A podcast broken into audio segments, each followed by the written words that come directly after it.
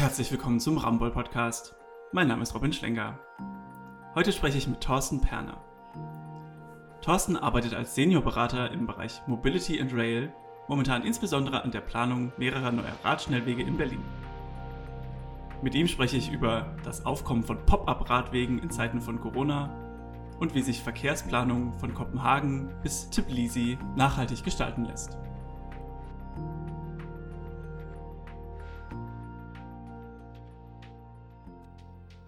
Einen schönen guten Abend, Thorsten. Thorsten, es ist sehr schön mit dir zu sprechen. Ähm, auch wir sprechen momentan während Corona aus den Corona-Offices miteinander, obwohl wir beide in Berlin leben und eigentlich auch im gleichen Büro arbeiten. Wie hat sich denn dein Arbeitsalltag in den letzten ja, Monaten, muss man schon sagen, verändert? Wie am meisten auch bin ich äh, natürlich sehr wenig im Büro. Ich bin aber, glaube ich, noch von denen am meisten im Büro gewesen, da ich privat noch einen Umzug gerade habe und hier jetzt auch ähm, die Kamera an wäre, ähm, sieht man die ganzen Kisten im Hintergrund und der Umzug ist in zwei Tagen. Von daher habe ich noch relativ häufig das alte Büro aufgesucht. Da war ja so gut wie niemand. Das war äh, seltsam, aber auch entspannt, in so einer riesen Atmosphäre zu arbeiten. Ähm, aber natürlich fehlen alle Kolleginnen und Kollegen, weil einfach es so wahnsinnig ruhig war und man gar nichts hörte. Ihr arbeitet ja in einem Team schon relativ interdisziplinär aufgestellt, würde ich sagen, an allen möglichen Verkehrsthemen.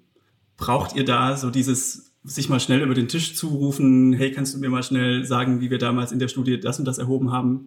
Ist das total wichtig für eure Arbeit oder könnt ihr das auch digital gut abbilden? Wir können es inzwischen schon digital gut abbilden, aber viele Dinge äh, kann es nicht komplett ersetzen. Ne? Also gerade wenn man Fahrpläne zum Beispiel vor sich hat, äh, die sind auf einem kleinen Laptop auch schon mal schwer lesbar, daraus irgendwie einen großen Monitor oder auch ein, ein Plan von der, von der Straße, von einem Radweg, von der Schieneninfrastruktur. Ähm, das ist dann digital manchmal auf einem kleinen Monitor etwas schwierig.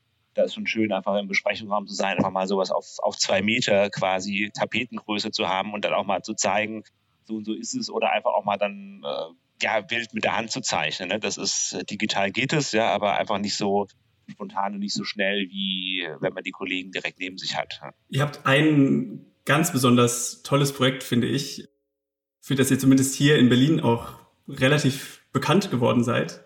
Und zwar geht es da um die Planung der neuen Radschnellwege in Berlin. Kannst du ein bisschen darüber erzählen, was ihr in dem Projekt macht? Genau, wir sind da ja mit zwei anderen Büros, Gauf und Alps, äh, dabei für Infravelo und das Land Berlin. Sechs der zehn geplanten Radschnellwege, äh, beziehungsweise Radschnellverbindungen heißen sie in Berlin, äh, zu planen. Das ist ja ein, ein Riesenprojekt, was ja auch im Mobilitätsgesetz, das sich Berlin ja 2018 gegeben hat, steht, dass bis 2030 äh, 100 Kilometer Radschnellverbindungen gebaut sein sollen. Das sind also, das Wort geistert da manchmal auch so durch die Öffentlichkeit, keine Radautobahnen. Also es geht also nicht darum, Brücken durch die Stadt zu klappen, sondern eine hochwertige Radverkehrsinfrastruktur zu bringen, auf dem die Radfahrenden so gut wie wenig behindert werden. Das heißt, sie können nebeneinander herfahren, man kann zu zweit oder dritt nebeneinander fahren, man hat meistens eine grüne Welle, und ich habe eben möglichst wenig Konfliktpunkte mit dem Autoverkehr, ja, sodass ich entspannt auch wirklich von 8 bis 88 oder 108 fahren kann. Also auch sind keine Raserwege, wo ich mit dem Rennrad nur unterwegs sein kann, sondern sind wirklich für alle da. Aber sie sind eben so dimensioniert, dass dort alle möglichst bequem nebeneinander von A und schnell von A nach B kommen mit wenig Behinderungen.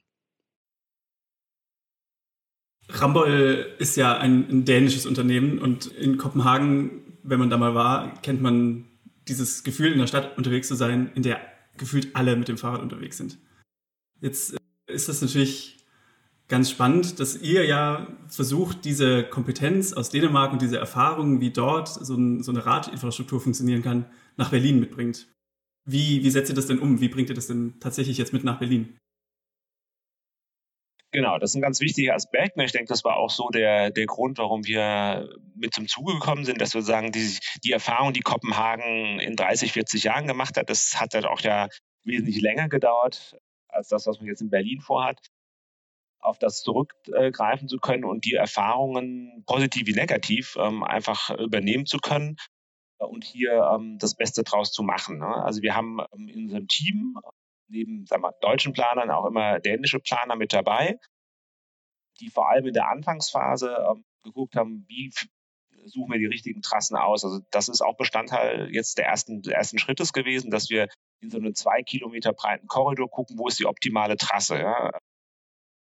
So traditionell in Deutschland war es so, dass Radverkehrsinfrastruktur oft auf so Nebenstraßen und so Zickzack und so war auch bisher die Radverkehrsplanung Berlin so Zickzack irgendwie durch die Stadt, dass ich zwar sicher fahren kann, möglichst wenig mit dem Autoverkehr in ja, in Konflikt komme, aber wenn man sich dann die Routen anguckt, die unheimlich umwegig sind und nicht logisch wirken, ja, wie ich schnell von A nach B komme, ne? während das, was, und das ist auch eine, eine Erfahrung aus Kopenhagen, die uns die, die, Kollegen, vor allem der Lars Testmann, der immer mit dabei war, gesagt hat, ja, die Leute wollen schnell von A nach B kommen und keine Umwege fahren, wenn sie morgen ins Büro wollen. Ja? Und deswegen zum Beispiel haben wir da eben diese eine Ost-West-Trasse über die Heerstraße, Bismarckstraße, unter Linden und dann äh, weiter über die Karl-Marx-Allee bis nach äh, Marzahn, wo wir also wirklich den Hauptstraßen folgen wollen und die auch, sagen wir, zivilisieren wollen, mehr Platz für Fußgänger, Radfahrer, auch die Aufenthaltsqualität dadurch zu verbessern und dass die Leute einfach dort langfahren. Und ganz wichtig dabei eben auch, dass die mit, noch nicht auf dem Rad sind, die im Auto sind, dass die sehen, ey, guck mal, da ist eine super Infrastruktur. Ne?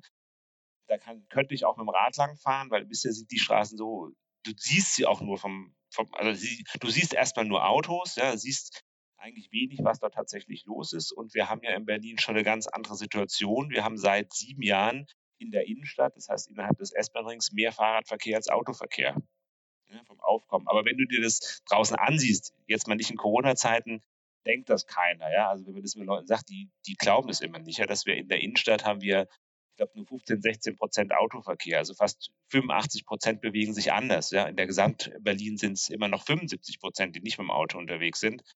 Und die Infrastruktur und die Flächenaufteilung ist eine ganz andere. Und das will ja Berlin mit dem Mobilitätsgesetz ändern.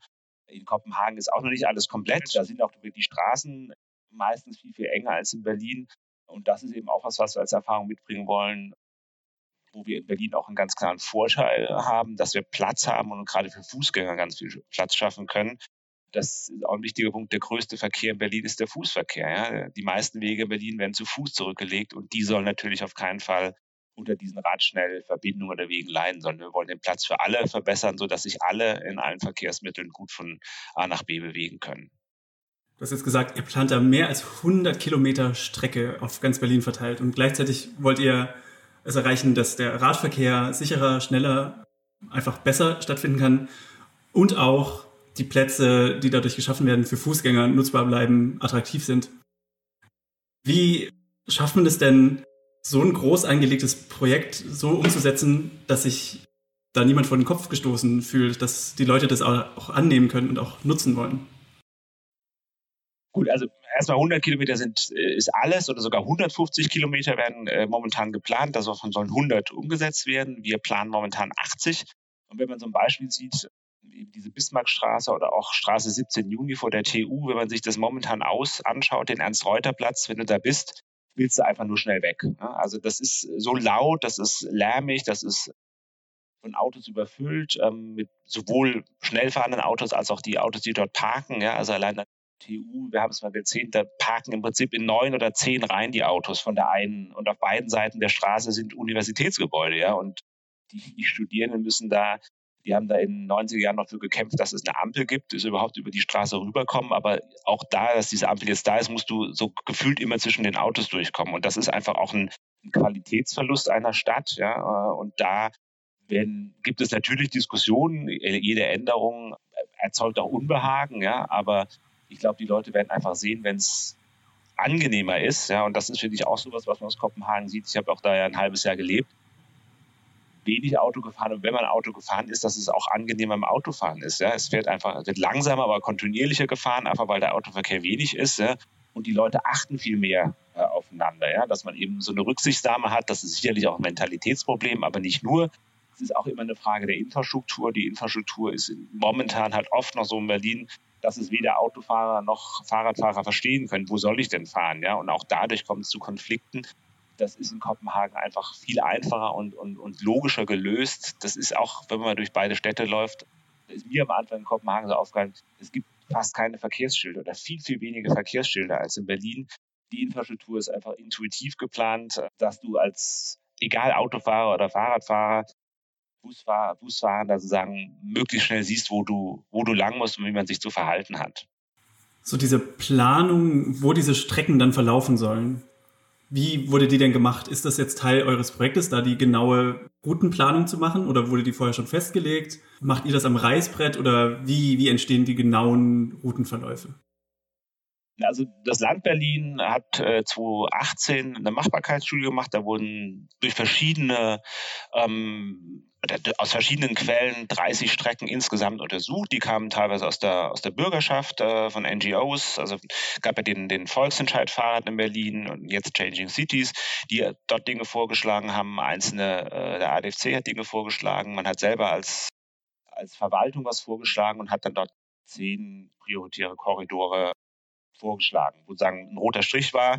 Und wir haben jetzt um diesen roten Strich ein Kilometer links, ein Kilometer rechts sozusagen die optimalen Trassen gesucht und haben eben geschaut, wie kommt man dort von A nach B, also zum Beispiel jetzt wieder unsere Trasse von Ost nach West, von Spandau möglichst schnell nach Charlottenburg und weiter äh, nach Mitte. Äh, ist es eben die Heerstraße oder sind es irgendwie Nebenstraßen, die sozusagen auch für den Fahrradverkehr nutzen kann? Und hier war eben dann in dem Fall unser klarer Favorit die Heerstraße, weil wir sagen, da ist so viel Platz da. Natürlich ist es momentan nicht angenehm zum Fahrradfahren, weil es lauter ist, weil viele Abgase sind. Aber wir wollen ja gerade den Verkehr, den Autoverkehr reduzieren.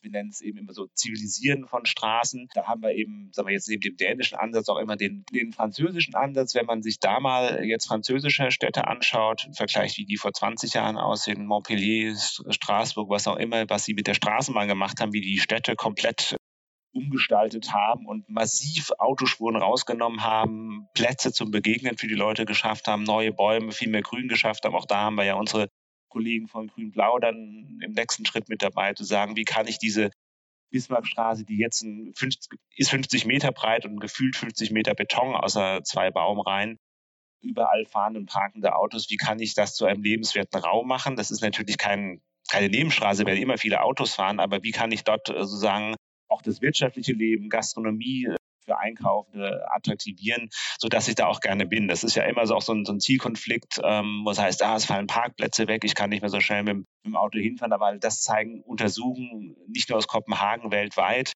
Dort, wo ich die Aufenthaltsqualität, äh, lebenswerte Städte, Livable Cities verbessere, da halten sich die Leute besser lieber auf und deswegen oder damit können sie auch eher Geld ausgeben. Ja? Und das ist, denke ich, ein ganz wichtiges Argument, wo man dann sehen muss, auch mal über Tests, wie, wie sieht sowas aus und wie verhalten sich die Leute und geben auch dann im Endeffekt mehr Geld aus. Also ein Beispiel ist die König-Luise-Brücke in, in Kopenhagen, die ja meistgenutzte Radverkehrsstrecke äh, in, in Kopenhagen und auch mit in Europa. Da fahren am Tag insgesamt 100.000 Menschen äh, lang, ja, die meisten mit dem Fahrrad, auch zu Fuß. Und nach diesem Umbau, wo man den Autoverkehr deutlich reduziert hat, hat vor allem die Anzahl derer zugenommen, die sich dort hinsetzen und in ein Café gehen und ein Geschäft nehmen, weil es einfach angenehmer ist als vorher.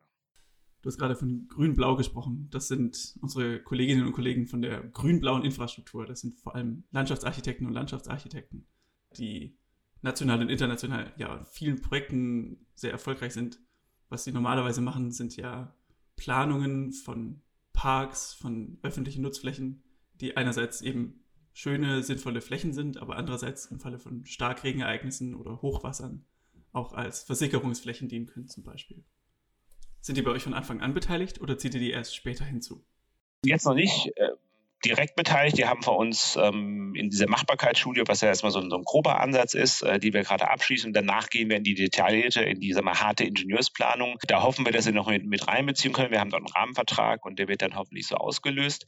Und wir haben mit ihnen schon mal, sagen wir, visualisiert, wie könnte eben die Bismarckstraße aussehen, wie kann man dort mehr Grün reinbringen und wollen einfach zeigen, diese Straße kann eben eine ganz andere werden. Es gibt dazu ja auch eine aktuelle Diskussion auf der Karl-Marx-Allee, die ja unabhängig von uns, wir waren da in der Diskussion beteiligt, mit der Senatorin auch, wie kann man aus diesem breiten Betonband ein grüneres Band schaffen, ja? Und da gab es ja Diskussionen, dass die Parkplätze rausgenommen werden und einfach um Versickerung zu schaffen, die das lokale Klima zu verbessern. Und was ähnliches schwebt uns eben auch für die, für die Bismarckstraße vor. Wir haben da letztes Jahr in der Sommer eben viel erhoben, auch bin selber auch viel vor Ort gewesen, um ein Bild von dem zu machen. Und wenn du warst einfach nur froh, wenn du von der Straße wieder runter warst, weil es einfach dieser Asphalt sich in diesen Sommermonaten so aufheizt. Und das wird ja nicht weniger, sondern mehr leider werden in Zukunft. Da müssen wir die, nicht nur, nicht nur die Straßen, aber auch die Straßen fit für die Zukunft machen mit mehr Grün und Blau, was einfach das lokale Klima auch deutlich verbessern kann. Jetzt bin ich auch ein Berliner Bürger und ich habe natürlich die privilegierte Situation, ich kann dich einfach fragen, Thorsten, wie denn die Pläne aussehen, ob man sich irgendwo schon mal ein Bild angucken kann, wie das dann alles, wenn es fertig ist oder zumindest nach aktuellem Planungsstand aussehen soll. Gibt es denn für alle irgendwie eine Möglichkeit, auch schon an solche Infos zu kommen, jetzt noch schon während der Planung vielleicht? Ja, das ist ja auch ein fester Bestandteil des Projekts von, von Infravelo. Also das Land hat ja eine eigene Planungsgesellschaft für diese Radschnellverbindung und andere große Infrastrukturmaßnahmen für den Radverkehr gegründet, für die wir direkt äh, arbeiten. Und Infravelo veranstaltet zu all diesen Strecken mehrere Dialogverfahren und wir haben jede einzelne Strecke schon in der Machbarkeitsstudie, das ist so auch nicht üblich, öffentlich vorgestellt. Äh, momentan bei den letzten beiden Strecken von den sechs, die wir untersuchen, wird es jetzt auch in digitalen Raum verlagert, was natürlich nicht ganz so nah bei den Bürgern ist, aber zumindest stattfindet. Das heißt, für die vier anderen Strecken haben wir das schon alles öffentlich vorgestellt und auch, sagen wir, die Anregungen doch mit, mit aufgenommen. Da kamen eben zum Beispiel auch solche Dinge wie, ja, wir wollen mehr Grün und wir wollen mehr Platz für Fahrradfahrende schaffen. Äh, all das ist mit aufgenommen, bis hin zu Details, ob jetzt da zum Beispiel der Fahrrad, der Autoverkehr aus der Straße rausgenommen wird oder ob ein Radweg angelegt wird. All da gab es schon verschiedenste Vorschläge und die sind auch auf der Internetseite von Infravelo im Detail dokumentiert. Jetzt hast du schon gesagt, ihr musstet diese Informationsveranstaltung in digitalen Raum holen, weil jetzt natürlich gerade Massenveranstaltungen, Großveranstaltungen einfach nicht stattfinden können. Hat jetzt die, diese Zeit, wo nicht nur wir, sondern natürlich auch die Partner dann in den Ministerien, in den Verwaltungen im Homeoffice sind, hat dieses Problem sich jetzt auf die Planungen ausgewirkt oder konntet ihr eure Arbeit? Es ist ganz unterschiedlich. Also mit, Infravelo haben wir einen Partner, der extrem gut aufgestellt ist. Die Gesellschaft gibt es ja als solche erst seit zwei Jahren. Da sind alle Mitarbeiterinnen und Mitarbeiter extrem gut ausgestattet und können alle normal von zu Hause oder auch mal eins im Büro arbeiten. Da ist fast nichts feststellbar. Manche Dinge gehen sogar schneller, weil man oft dann mal auch mal in einem, in einem digitalen Meeting ja ein bisschen konzentrierter arbeitet. Ja, zu Ende kommen will. Manche Dinge gehen da sogar schneller. Wir hatten diese Woche zum Beispiel auch eine Abschlusspräsentation auch vom politischen Gremien, ja vor zwei Tagen. Und das war einfach ja, sehr effizient und, und eine sehr angenehme Diskussion so eine Bürgerveranstaltung ist natürlich schwierig, ne? weil da lebt ja sehr viel auch vom direkten Austausch, hat sich noch nie gesehen. Ich denke, solche äh, digitalen Meetings sind immer einfacher, wenn man sich schon kennt. Ja? Für Neukontakte ist es immer ein bisschen komisch, aber auch das äh, funktioniert. Ne? Aber zumindest mit dem Kunden und dem Kreis, der schon beteiligt ist, ganz gut. Ähm, nicht so ganz gut sieht es dann in Teilen der, sagen wir, der weiteren Verwaltung aus. Da sind halt auch die digitale Ausstattung noch relativ, ich sag mal, ausbaubar. Ne? Und da bleiben auch mal, mal Dinge liegen. Andererseits, ich sage mal, es ist ein sehr durchmischtes Bild äh, in Berlin. Manche Teile funktionieren nicht, manche Teile wurden auch durch äh, Corona jetzt extrem beschleunigt. Wir sehen es ja draußen auch, diese Pop-up-Infrastruktur, die da entstanden ist. Da sind Teile und vor allem die motivierte Teile der Verwaltung extrem äh, ja, kreativ und auch unheimlich arbeitsintensiv, wie man sonst nicht kennt und wollen eben sagen, ja, jetzt sind, ist die Möglichkeit da, wir wollen das äh, aufgreifen und einfach Dinge voranbringen, die jetzt auch viel schneller gehen, als es äh, sonst üblich war. Ja, diese Pop-up-Radwege, die prägen ja gerade so ein bisschen, zumindest stellenweise, das Stadtbild. Ich bin auch gerne jetzt auch mal so als Freizeitausgleich viel mit dem Rad unterwegs. Und ich dachte schon teilweise, huch, sind die Kollegen jetzt schon an die, an die Bauphase gegangen. Was, was hat denn das auf sich mit diesen Pop-up-Radwegen? Erstmal so richtig gehört hat man es aus äh, Bogota, ganz andere Verkehrsverhältnisse. Die haben über 100 Kilometer davon angelegt und äh, wenn man dort eben den öffentlichen Verkehr kennt, ja, da steht man wirklich dicht an dicht den ganzen Tag, ja, und aus ja, Hygieneschutzmaßnahmen gesagt, na, das geht einfach nicht, die Leute brauchen Alternativen und man hat eben den insgesamt zurückgegangenen Verkehr genutzt, sozusagen, um auf den auch wirklich auf Autobahnen breite Wege für den Radverkehr zu schaffen. Und in Berlin hat man sich das auch angeschaut. Das müssen ja nach Mobilitätsgesetz bis 2030 alle Hauptverkehrsstraßen Radverkehrsanlagen haben.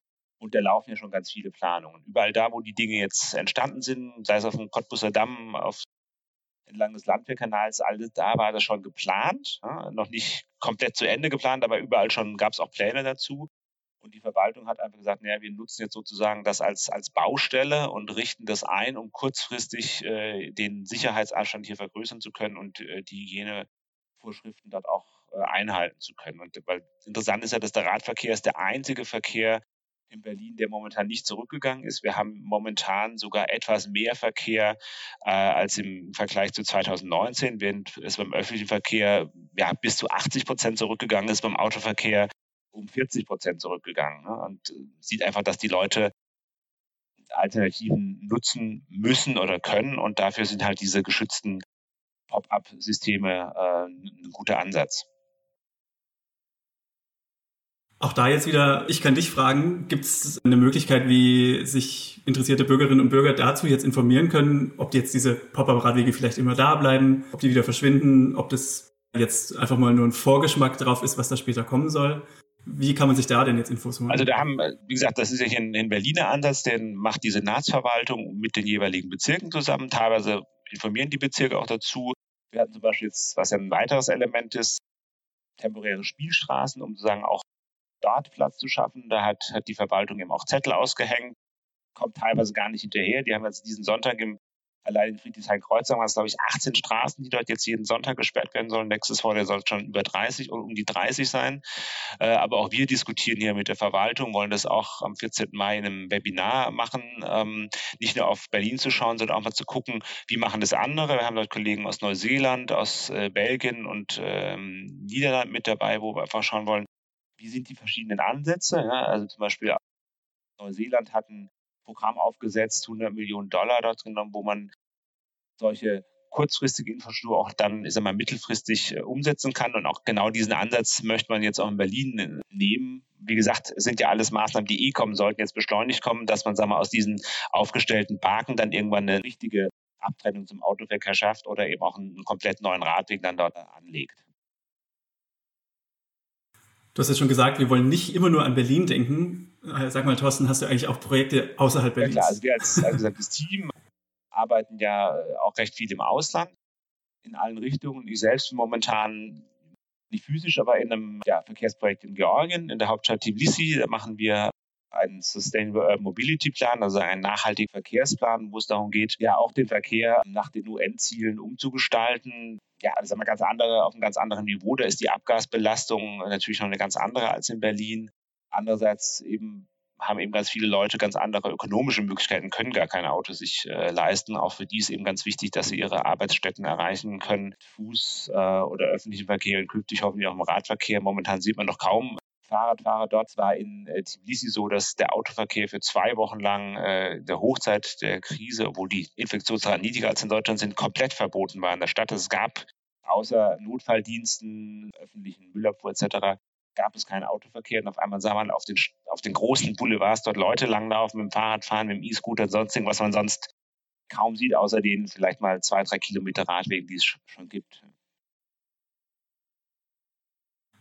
Das klingt so ein bisschen so, als würde man hier und da auch mal sehen, wie sich eine mögliche Zukunft gestaltet. Es tut mir immer so ein bisschen weh zu sagen, in, in dieser Krise sieht man auch manchmal positive Entwicklungen, weil es natürlich für sehr viele eine sehr, sehr schlimme Zeit gerade ist. Aber wenn wir jetzt darüber sprechen, dass teilweise der Autoverkehr zurückgeht und die Leute die, die Flächen in der Stadt nutzen, um dort Freizeit zu verbringen, wenn wahrscheinlich auch die Luftqualität deutlich besser wird, das ist ja an sich keine negative Entwicklung.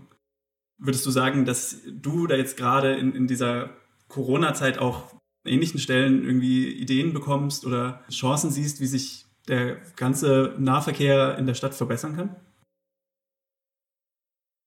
Ja, auf jeden Fall. Und nicht nur, nicht nur in der Stadt, sondern auch zwischen den Städten. Ne? Also, dass wir A, dieses Thema Flächenaufteilung sehen können. Also, man, optisch sieht man jetzt relativ sehr stark gestiegen, ja, deutlich mehr Fahrradfahrer auf der Straße. Ja, ich nehme weniger Autos an. Die Leute sehen auch bei diesen temporären Spielstraßen, wie angenehm das ist, dass man auf der Straße mal seinen Kaffee trinken kann und dass es einfach dann faire und bessere Aufteilung gibt. Oder einmal auch das ganze Thema Homeoffice, das wird nicht alles ersetzen können. Ja, ich meine, viele Berufe gehen es nicht, aber bei vielen ist es einfach äh, sicher möglich. Oder auch das Frage, wie viele Dienstreisen sind wirklich möglich? Ja, meine Frau zum Beispiel ist Anwältin, äh, die hat jetzt diese Woche die erste Online-Gerichtsverhandlung. Das ist auch ein Novum. Das ist eigentlich per Gesetz in Deutschland schon seit 2013 möglich. Weil diese Woche gab es die deutschlandweit erste äh, äh, Online-Gerichtsverhandlung. Ja. Und das sind einfach Dinge, wo man sagen muss, was ist denn wirklich, muss es wirklich jeder sein? Das sind, ob man muss sie dann zu einer Verhandlung fliegen, um äh, ja drei Minuten Plädoyer zu halten. Ist das wirklich sinnvoll? Ja, also da denke ich, kommen viele Dinge in, in, ins Rutschen, wo man sagen muss, ist es wirklich notwendig? Wird nicht auf Null gehen, aber ich denke mal, man wird vielleicht bei jeder zweiten Reise mal fragen, ist es wirklich notwendig, dass ich jetzt dahin fliegen muss? Oder auch wenn, ja, selbst im Zug auch die Zeit, ja, die, die mich da verbringe, ist es wirklich alles nur notwendig. Thorsten, du redest mit, mit so viel Elan über diese ganzen Themen. Mich würde mal interessieren, wie du eigentlich in, an dieses Thema dran bist. Wie bist du Stadtplaner in, im weitesten Sinne geworden? also schon sehr, sehr früh an in meiner, ich habe meine Jugend forscht, aber ich glaube in der 10. oder 11. Klasse über meine Heimatstadt Neustadt an der Weinstraße in Rheinland-Pfalz äh, geschrieben die witzigerweise mein Bruder jetzt äh, irgendwie mit dem neuen Obema auch durchgegangen ist. Da sind viele Dinge noch gleich, obwohl es über 30 oder 30 Jahre her ist. Ja, da halte ich mich immer sag mal, aus ökologischen Initiativen heraus, ADFC dort ähm, beschäftigt und habe eben vor Ort was gemacht. Da bin ich irgendwie dann, nachdem ich mein Zivildienst in Polen gemacht hatte, drauf gekommen, ja, ich will das auf jeden Fall studieren und ja, bin dann zu dem Studium gekommen in Dresden und äh, es ist, denke ich, einfach ein Thema, was jeden betrifft und oder was schön einfach jetzt ist und auch mit Ramme, mit dem, was ich in Dänemark ziehen konnte, ähm, dass das, was ich eigentlich schon vor 30 Jahren wurde man doch oft als Spinner abgesehen, ja, wieso Radverkehr, man, die, die paar, die können doch außen rumfahren. Das ist aber immer, ist nicht Mainstream, aber ständig da ist und das alle sehen, das ist kein, kein, keine Spinnerei, sondern es macht das Leben für alle angenehmer und es ist auch äh, nichts, was gegen die Wirtschaft, gegen wirtschaftliche Aktivitäten geht, sondern gerade darum geht, das wirtschaftliche und soziale Leben in der Stadt angenehmer und besser zu machen. Super cool. Thorsten, ich würde sagen, damit bin ich sehr glücklich. Ich bin immer wieder froh, mit, mit so motivierten Kollegen wie mit dir zusammenarbeiten Doch, zu dürfen, wobei ja. wir gar nicht zusammenarbeiten, aber genau. Ähm, ein, ein bisschen. Jetzt, genau, jetzt haben wir gerade zusammengearbeitet. Vielen, vielen Dank für das coole Gespräch.